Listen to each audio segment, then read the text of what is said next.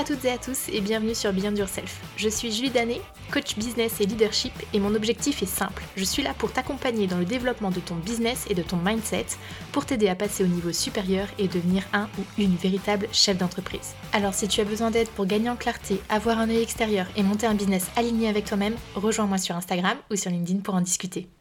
Hello, je suis ravie de te retrouver pour ce nouvel épisode sur Beyond Yourself, le podcast. Et aujourd'hui, je vais aborder un sujet qui tourne et qui tourne et qui tourne dans la tête des entrepreneurs, à savoir comment on fait pour trouver des clients.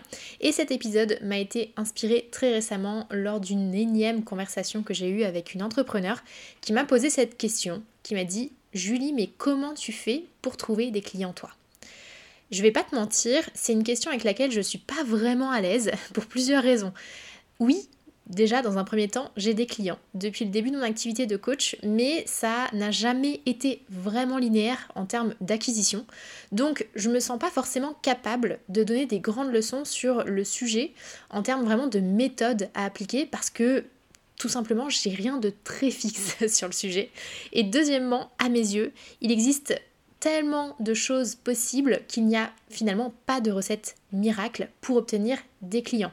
Cependant, malgré ces deux raisons, j'ai plusieurs choses à te partager pour t'aider à trouver la bonne méthode pour trouver de nouveaux clients. Donc dans un premier temps, ce que je te propose, c'est de te partager les trois constats que j'ai pu faire autour de la vente de manière un peu globale.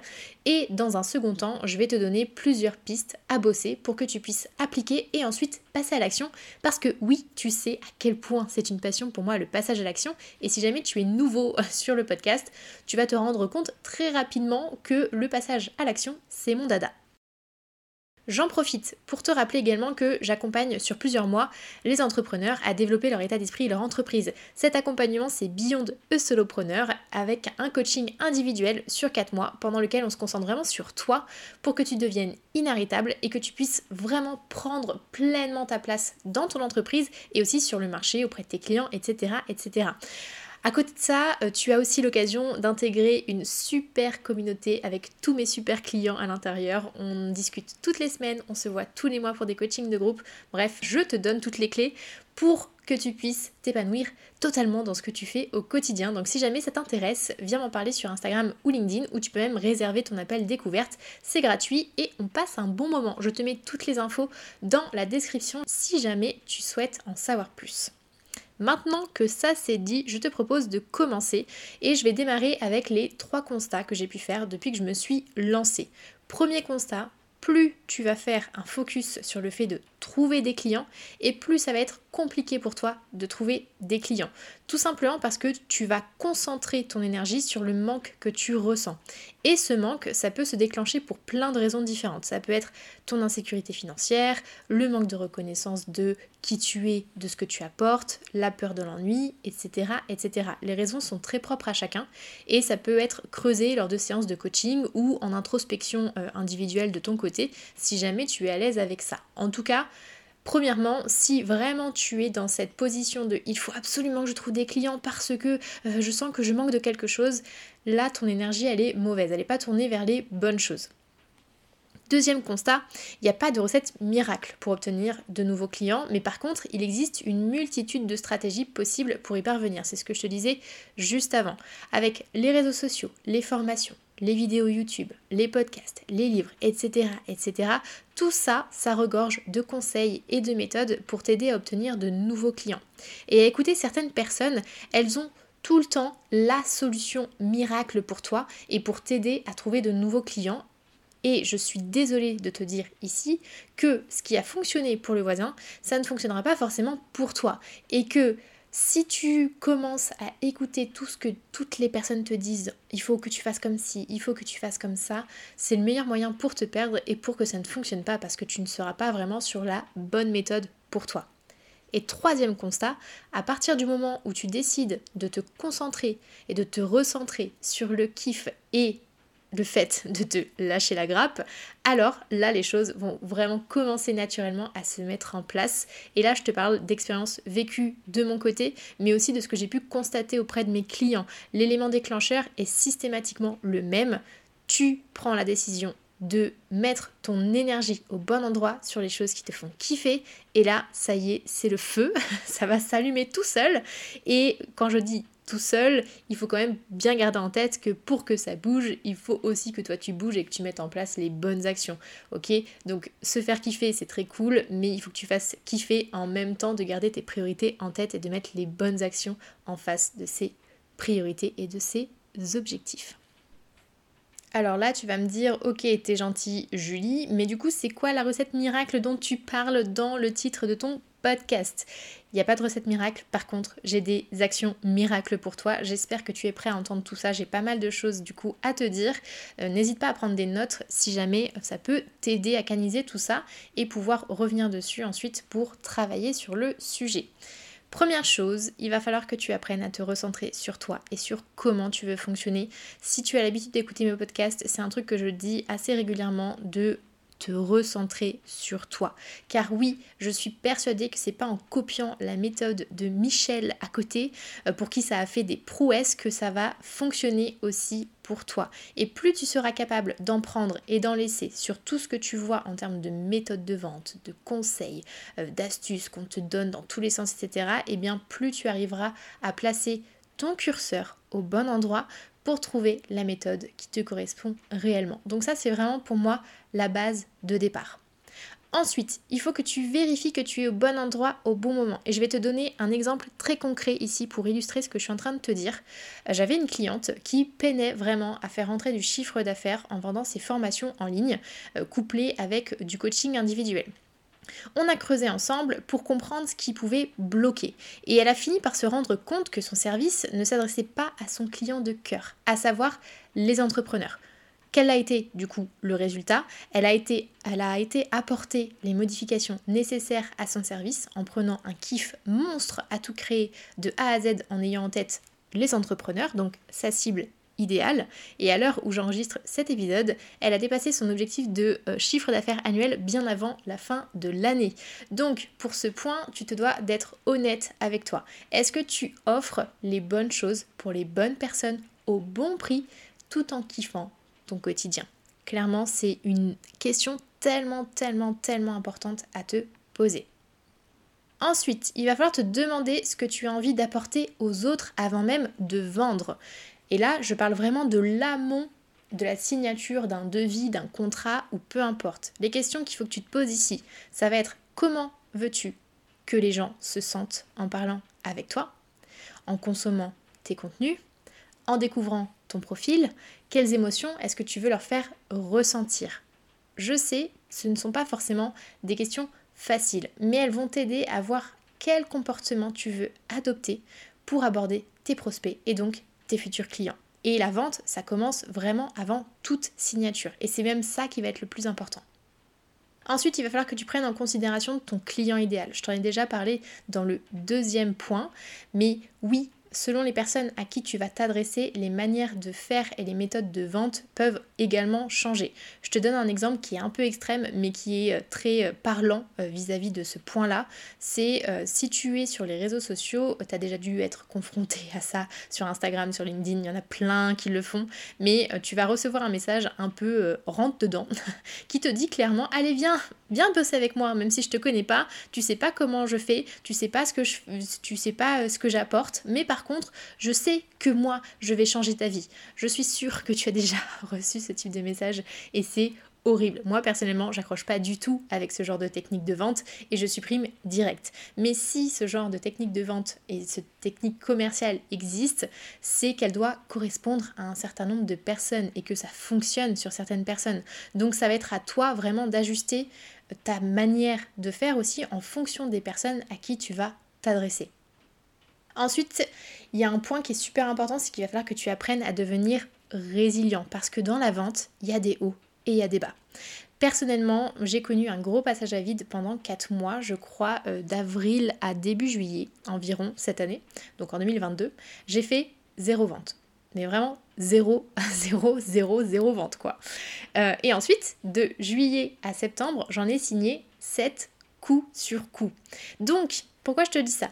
C'est pour te dire et te souligner qu'il va être nécessaire pour toi d'apprendre à vivre avec ces hauts et ces bas parce que malheureusement, la vente n'a pas de règles de fonctionnement qui marchent à tous les coups et ça peut être très linéaire pendant plusieurs mois, pendant plusieurs années, peut-être retomber à un moment ou mettre plusieurs mois, plusieurs années à se mettre correctement en place et après se stabiliser. Il n'y a pas de règles prédéfinies et ça ne euh, ça n'est pas en corrélation avec les actions forcément que tu vas mettre en place. Parce que des fois, le marché, juste, il bouge. Et en plus, on rentre vraiment dans une période là où euh, le marché devient quand même beaucoup plus tendu, beaucoup plus compliqué. Les méthodes changent. Euh, la personnalité des gens vis-à-vis de la vente aussi, pas, pas, la personnalité, mais la manière de percevoir les choses change aussi. Il y a des choses qui sont en train d'évoluer. Donc forcément, il va y avoir des hauts il va y avoir des bas. Et quand tu es dans le creux de la vague, être résilient t'aidera à garder le moral et aussi à garder le cap sur tes objectifs sans baisser les bras. Donc ça, c'est vraiment un point super important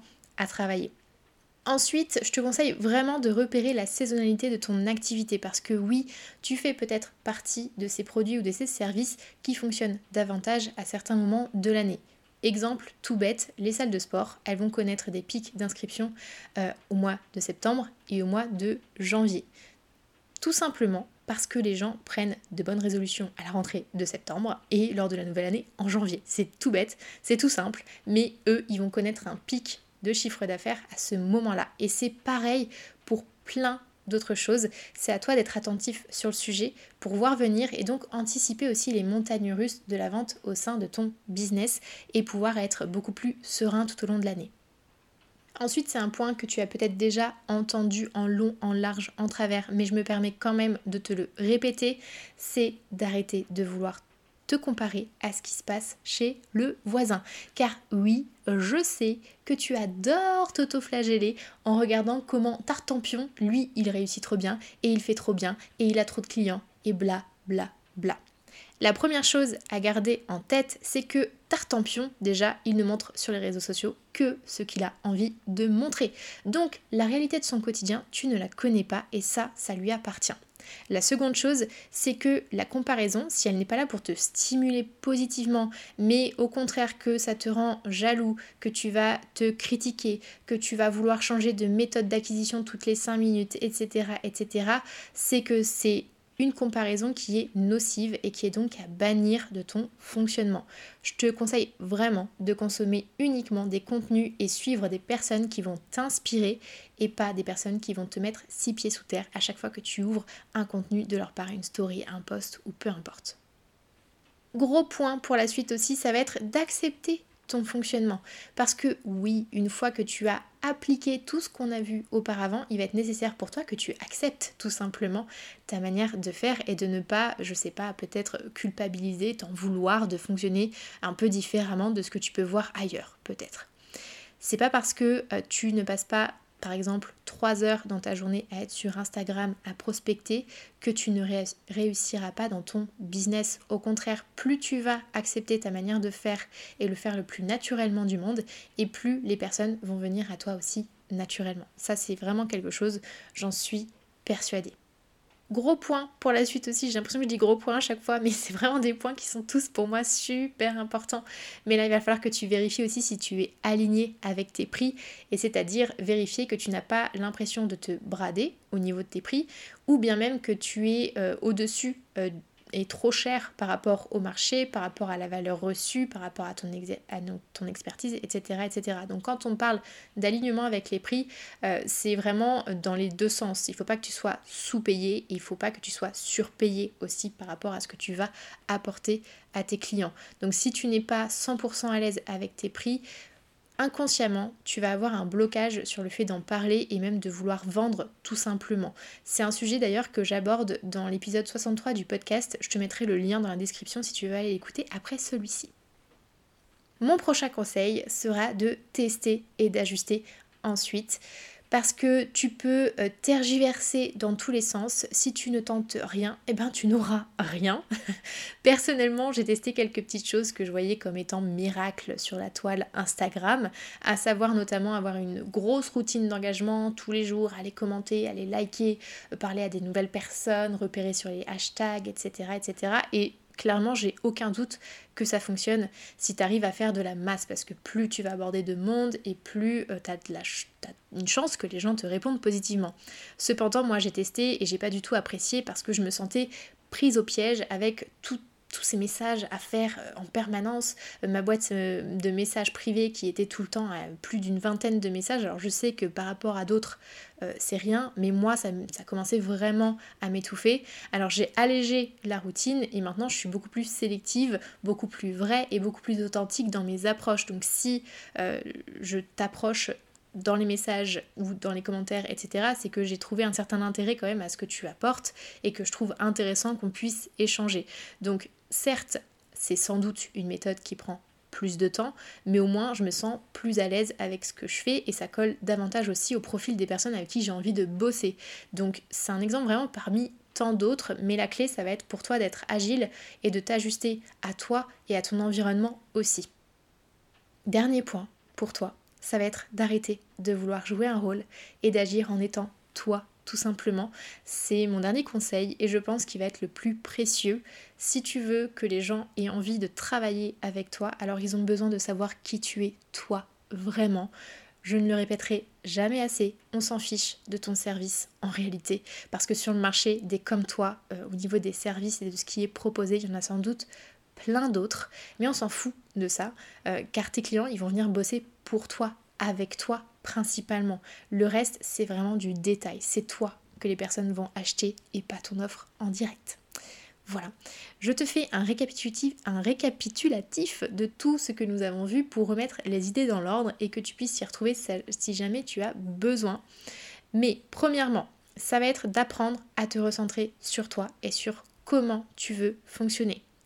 Ensuite, vérifier que tu es au bon endroit, au bon moment, te demander ce que tu as envie d'apporter aux autres avant même de vendre, puis prendre aussi en considération ton client idéal, apprendre également à devenir plus résilient, repérer aussi la saisonnalité de ton activité, arrêter de vouloir te comparer à ce qui se passe chez le voisin, accepter aussi pleinement ton fonctionnement, vérifier que tu es aligné avec tes prix, de tester et d'ajuster ensuite. Et dernier conseil, arrêtez de vouloir jouer un rôle et d'agir en étant toi tout simplement. Voilà, j'espère que ça t'aura plu, que ça aura pu euh, t'aider à y voir un petit peu plus clair. Je sais que non, je ne t'ai pas donné une méthode de A à Z euh, pour euh, que tu puisses faire des actions très ciblées, appliquées là, maintenant, tout de suite. Je te fais un petit peu réfléchir, mais je suis persuadée que c'est la meilleure méthode pour que tu puisses trouver des clients naturellement et de manière régulière. Donc si tu as aimé cet épisode, ben, n'oublie pas de le noter déjà dans un premier temps sur Apple Podcast et sur Spotify et pense aussi à le partager sur les réseaux sociaux ou à quelqu'un qui pourrait avoir besoin de ces conseils. C'est toujours utile et euh, moi ça me fait super plaisir de voir euh, le podcast transmis de personne à personne. Voilà, je te souhaite une très bonne journée, semaine, matinée, nuit. Je ne sais pas à quel moment tu m'écoutes, mais en tout cas je te dis à très vite pour un nouvel épisode. Ciao